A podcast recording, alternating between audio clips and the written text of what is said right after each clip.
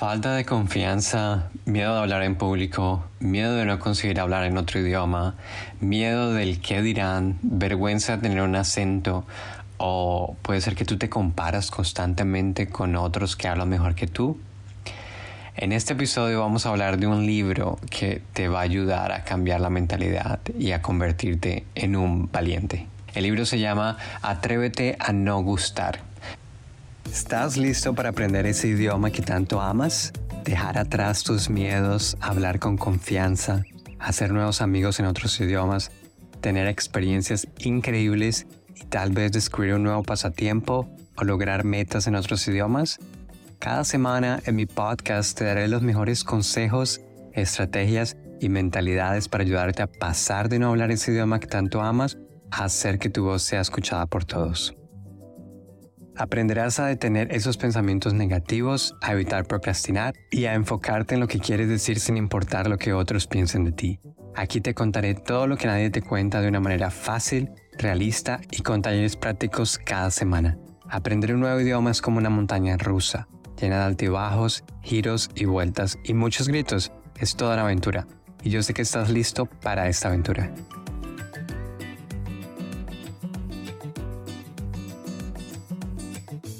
Vamos a hablar de este libro porque este libro me cambió la vida. Y estaba pensando que si este libro me cambió la vida, sé que te puede cambiar la vida a ti también. El libro se llama Atrévete a no gustar. ¿Por qué vamos a hablar de este libro? algo que me pasó cuando aprendí portugués es que tenía miedo de hablar en portugués.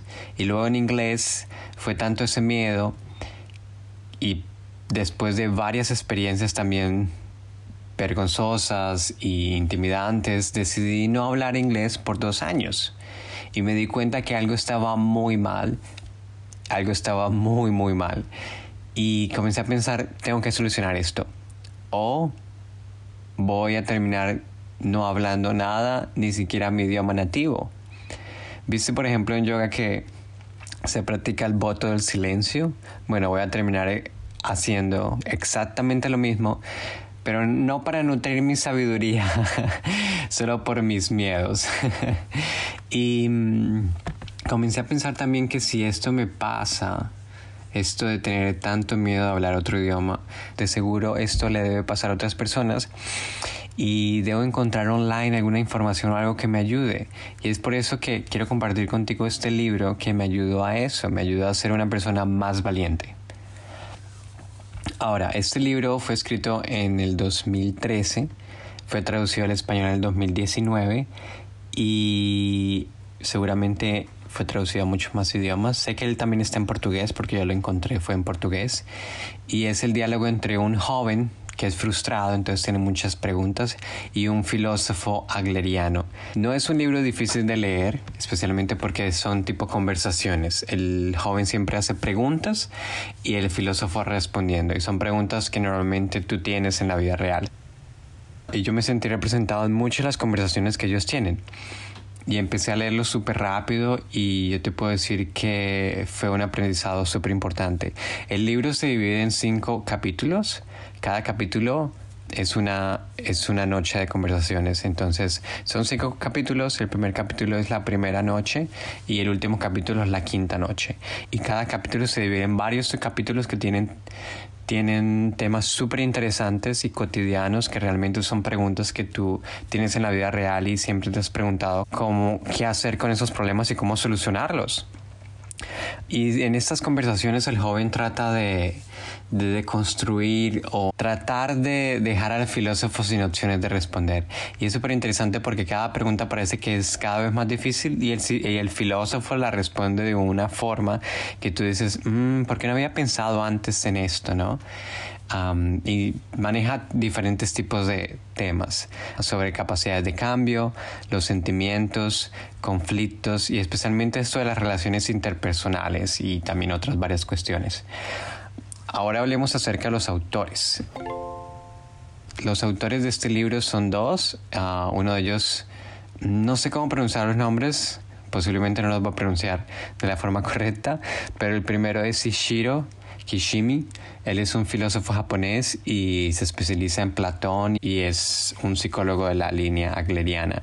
Él fue mm, encargado de traducir al japonés varios escritos de Alfred Agler y es autor de varios libros de filosofía y psicología si estás interesado en él. Y el segundo autor se llama Fumitake Koga. Es un autor también japonés y ha escrito varios libros de negocios y libros de no ficción. Lo que le sucedió a él fue que al descubrir la filosofía agleriana a una edad temprana se vio profundamente influenciado por las ideas que, que encontró acerca de Agler. Ahora, te debes estar preguntando, ¿quién es ese señor llamado Agler? Entonces, Agler es un... Te voy a explicar esto de una forma muy sencilla porque yo no lo, encontré de una forma sencilla, entonces lo voy a explicar de una forma sencilla y así es más, mucho más fácil de entender. Agler está en el mismo tiempo de, ¿viste otros filósofos? por ejemplo, um, Jung y Freud. Bueno, um, Agler estaba en la misma en la misma temporada, en el mismo tiempo.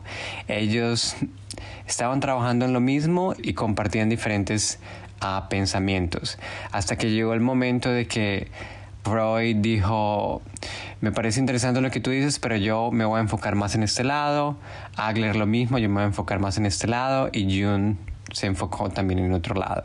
Es decir, parece ser que trabajaron algún tiempo, compartían muchas ideas y al final cada uno se fue por diferentes otros caminos. Eso fue lo que sucedió. Y mm, la filosofía de Freud, que es una de las más famosas cuando tú te preguntas hacer de terapia, es que, por ejemplo, la psicología freudiana representa la noción de que nuestra imagen de nosotros mismos la creamos de pequeños y que la mayor parte de nuestra vida adulta simplemente intentamos eliminar esas nociones para entender qué somos realmente. Y después, a diferencia de la idea de Agler, que Agler dice que si nos pasó algo en el pasado, o que si actuamos de cierta forma en el pasado no significa que tengamos que hacer lo mismo en el futuro. Si realmente queremos cambiar cómo actuar, podemos hacerlo perfectamente. Una de las cosas que tenemos que hacer es aceptar que el pasado no nos marca y que el presente es lo único que, que importa. Este libro yo lo tengo digital y lo tengo también la versión en portugués. En portugués se llama A Coragem de No Agradar. Y mm, abro paréntesis aquí, esta es una recomendación para la gente que sabe más de un idioma. Yo lo que hago es los libros que a mí me, me, gustan mucho, yo los tengo en diferentes idiomas también. ¿Por qué? Porque si te gusta mucho es un libro que vas a leer de nuevo. Entonces, ¿por qué no leerlo en, otra, en otro idioma también? Por ejemplo, en mi caso, mi lengua materna es en el español. Y no hago eso solo con libros, lo hago también con música, que es algo que me gusta mucho. Y por ejemplo, yo cada vez que mm, quiero practicar portugués e inglés, uh, toda mi playlist es en portugués e inglés, porque es una forma de practicar día a día con música. Y también, de hecho, cuando estoy cocinando o horneando algo, pan o tortas, coloco mi teléfono enfrente, al nivel de, de mis ojos. Y uh, viste, por ejemplo, aplicativos como Spotify y Apple, ellos tienen esta opción de ver la letra. Entonces yo voy colocando músicas que a mí me gustan y mientras estoy amasando el pan o cocinando es genial, puedo hacer karaoke y practico, practico los idiomas también que a mí me gustan. Ahora, retomando de nuevo, ideas interesantes de este libro. Hay algo que él dice mucho en este libro que es el pasado no determina el futuro, que fue lo que estábamos hablando antes, es decir, que mismo que nos haya pasado algo o que Uh, por ejemplo, especialmente experiencias con, con, tu familia, con tus padres, que es generalmente lo que crea tu personalidad. Es decir, eh, si es verdad que crea tu personalidad, pero lo que es importante es entender que si tú quieres cambiar, si puedes lograrlo. Es decir, que es importante que el, pasado crea personalidades, pero el presente es más importante aún y si puedes tú cambiar. Él dice también que si nos centramos en lo que hacemos mal, quizás estamos buscando razones para odiarnos a nosotros mismos. Todos tenemos cosas que queremos mejorar y que son partes de nosotros que consideramos debilidades. Y Agler dice, bueno, hay dos tipos de debilidades, debilidades objetivas y debilidades subjetivas. Él dice que las debilidades objetivas son todas aquellas que se pueden medir, es decir, son las debilidades que podemos entender mucho más porque se pueden medir. En el caso de los idiomas sería entender cuántos idiomas habla una persona en tu país. Mm, o por ejemplo, debilidades subjetivas son las debilidades que no se pueden medir es decir, depende de nuestro punto de vista, depende de lo que nosotros pensamos de nuestras propias vidas, nuestras propias opiniones, de esas debilidades que tenemos que siempre suelen ser súper, súper desproporcionadas y siempre hacen daño a nuestra confianza. Y lo peor es que muchas veces estas debilidades que vemos en nosotros mismos son solo excusas que usamos para odiarnos a nosotros mismos. Agler dice que la clave para lidiar con estas debilidades es aceptar las debilidades subjetivas y dejar de hacerles tanto caso y lidiar únicamente con las debilidades objetivas porque nos permiten alcanzar nuestras metas. La razón de esto es que en el caso de las debilidades objetivas tenemos un punto de partida para trabajar, es decir, nosotros sabemos dónde estamos en el punto A y cómo llegar al punto B, es decir, algo que se puede medir. Ahora, voy a darte un ejemplo. Digamos que existe una chica llamada María, ella habla español y está aprendiendo francés. Y si un nivel de francés preintermedio. Eso significa que no consigue comunicar 100% sus ideas y entender todas las personas con las que se comunica. Esa sería una debilidad objetiva.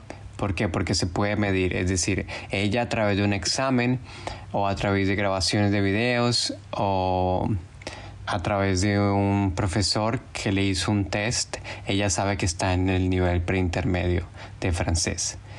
Y como es medible, ella a través de más estudio, más prácticas, practicando lo que el profesor le dijo que estaba mal o tomando otro examen o tal vez realizando más videos, ella va a saber si está avanzando o no.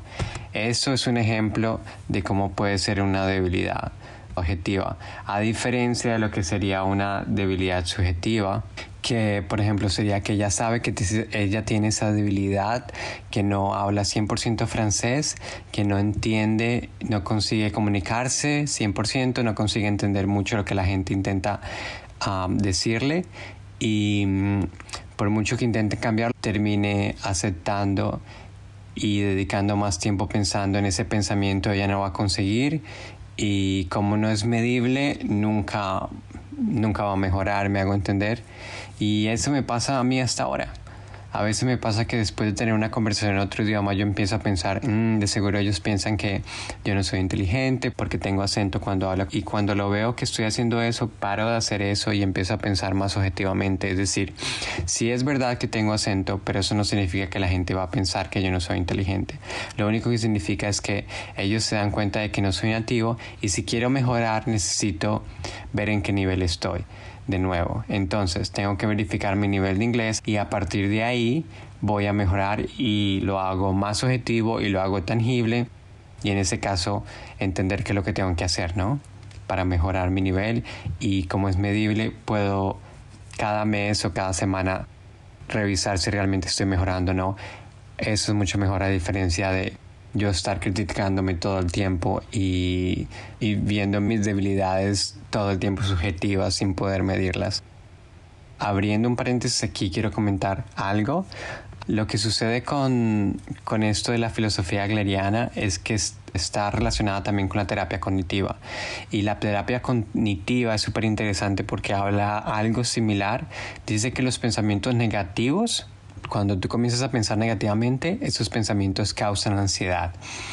¿Por qué? Porque tú no estás pensando lógicamente y eso crea ¿qué? Eso crea más ansiedad. Por ejemplo, alguien que va a hacer una presentación ya va creando pensamientos negativos antes de hacer la presentación y eso genera mucha ansiedad hasta el peor punto de no hacer la presentación. Pero cuando aprendes, por ejemplo, a corregir esos pensamientos de una forma objetiva, vas quitando el estrés y vas quitando esas frases negativas que normalmente nos decimos a nosotros mismos. Es decir, aprendemos a maximizar lo positivo y a minimizar lo negativo. Por ejemplo, después de hacer una presentación importante en tu lengua nativa o una presentación en otro idioma, puedes decirte algo objetivo a ti mismo. Por ejemplo, hubo algunos errores en la presentación, pero en general la presentación fue buena. En vez de, por ejemplo, pensar como normalmente la gente piensa que es subjetivamente, es decir, oh, todo salió mal, el público que me estaba escuchando piensa que hice el ridículo o no le gustó mi presentación. ¿Por qué es subjetivo? Es subjetivo porque tú no sabes si esas razones que estás pensando realmente son reales, a menos que tuvieras una bola de cristal mágica que te diga que la gente te odia y que te puede confirmar que realmente lo que estás pensando es real. Entonces, en vez de eso, lo que puedes hacer es pensar objetivamente, es decir, pensar que realmente en general la presentación fue buena, la próxima vez lo vas a hacer mejor y que hay mucha gente que quiere verte teniendo éxito. ¿Consigues ver la diferencia? y mm, otra cosa que puedes hacer también es si eres una persona que necesita escribirlo, entonces puedes escribir también esas cosas y eso te va a ayudar más cuando sacas en papel esos sentimientos. Ahora, otra cosa importante que encontré en el libro es que la mayor parte de lo que consideramos como una competición no lo es y pensar en eso solo nos hace daño. Y eso me pasa también hasta ahora, antes me pasaba mucho más no, tanto por el lado de la competición, pero más por el lado de mostrar que yo soy mejor que mis colegas de trabajo, que sé más cosas, que soy más organizado, que soy el que siempre llega temprano. Según Agler, ah, la parte competitiva de nuestra sociedad es un problema tanto para nuestra salud mental como para nuestro bienestar general. Porque buscar ser el mejor y, y diferenciarnos del resto no está bueno. La realidad es que esto lo único que hace es que nos sintamos peor porque nadie es igual, porque, realmente no estamos trabajando con la misma escala ni las mismas unidades. Ahora te voy a explicar qué es lo que esto significa. Por ejemplo, aunque alguien sea capaz de ganar cinco veces lo que nosotros, esto no significa mucho porque no sabemos la historia de esa persona, no sabemos cuándo ella ya ha empezado, no sabemos cuándo esa persona empezó, ni qué es lo que ella ha hecho para ganar tantas veces. O si alguien es, mucho más fuerte, por ejemplo, en el gimnasio, nosotros tampoco podemos sacar conclusiones de eso. O por ejemplo que la otra persona con la misma nacionalidad que yo tengo consiga hablar otro idioma que yo estoy aprendiendo, por ejemplo inglés, que lo hable perfecto. No es también bueno compararse porque quizás esas personas han empezado muchos, muchos, muchos años antes de mí y nosotros empezamos hace un año y es imposible alcanzarlos. ¿Me entiendes? Lo importante aquí es, y escúchame muy bien lo que voy a decir, es que aprendamos a compararnos con nosotros mismos. Y quiero que pienses esto. Debemos ser capaces de entender que la única persona en las mismas circunstancias y por lo tanto la única con la que tiene sentido es compararse es con el yo del ayer. El objetivo debería ser mejorar un poco cada día comparándonos cómo éramos antes en vez de simplemente dedicarnos a competir con otras personas y desilusionarnos cada vez que fallamos. Porque tú no sabes hace cuánto esa persona está practicando. tú no sabes ah, realmente cuántas horas por día esa persona está practicando. A diferencia de, por ejemplo, puede ser que tú estés practicando solo una hora por día, esa persona practica ocho horas por día durante los últimos cinco años, ¿me entiendes? Entonces, ¿por qué la necesidad de compararse con alguien que es mucho más avanzado que tú y tú ni siquiera sabes qué es lo que esa persona está haciendo para alcanzar ese nivel, ¿no? ¿Me hago entender? Hay una frase que escuché hace poco de, de Michelle Obama sobre su último libro. Michelle Obama dice, miedo es una emoción poderosa la necesitamos porque nos mantiene sanos y salvos, pero si la vemos como un super privilegio y si la colocamos en un pedestal, no nos deja avanzar. y esto es verdad. Es decir, es una herramienta importante, pero lo colocamos como algo que al mismo tiempo no nos deja avanzar en los diferentes objetivos que nosotros tenemos. Y eso está muy mal. Es decir, no digo que no hay que sentirlo, es posible sentirlo, pero hay que tenerlo al lado y decirle, está todo bien, tú estás aquí, pero no significa que por eso no voy a hacer las cosas que realmente quiero hacer, ¿no?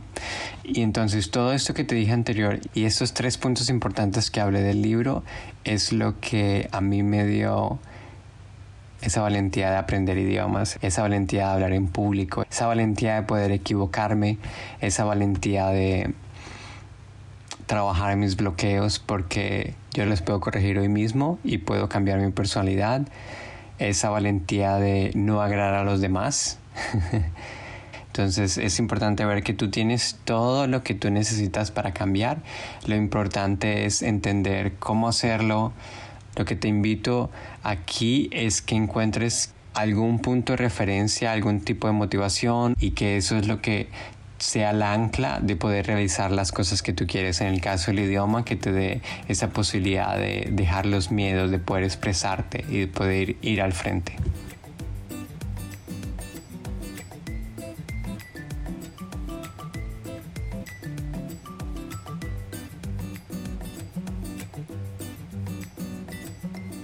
Muchas, muchas gracias por escuchar este episodio de cómo hablar idiomas con confianza. Es un grande, grande honor para mí saber que estás aquí conmigo escuchándome. Te voy a pedir un grande, grande favor. Si te gustó este episodio, asegúrate de suscribirte, porque eso va a ayudar a que más gente que esté necesitando ayuda a superar el miedo y la ansiedad al hablar un nuevo idioma encuentre este canal. Y no olvides de compartir este podcast con tus amigos y familiares que estén necesitando ayuda. Recuerda, hablar un idioma con confianza es posible y yo estoy aquí para ayudarte en esa aventura. Gracias de nuevo por sintonizarme y nos vemos en el próximo episodio.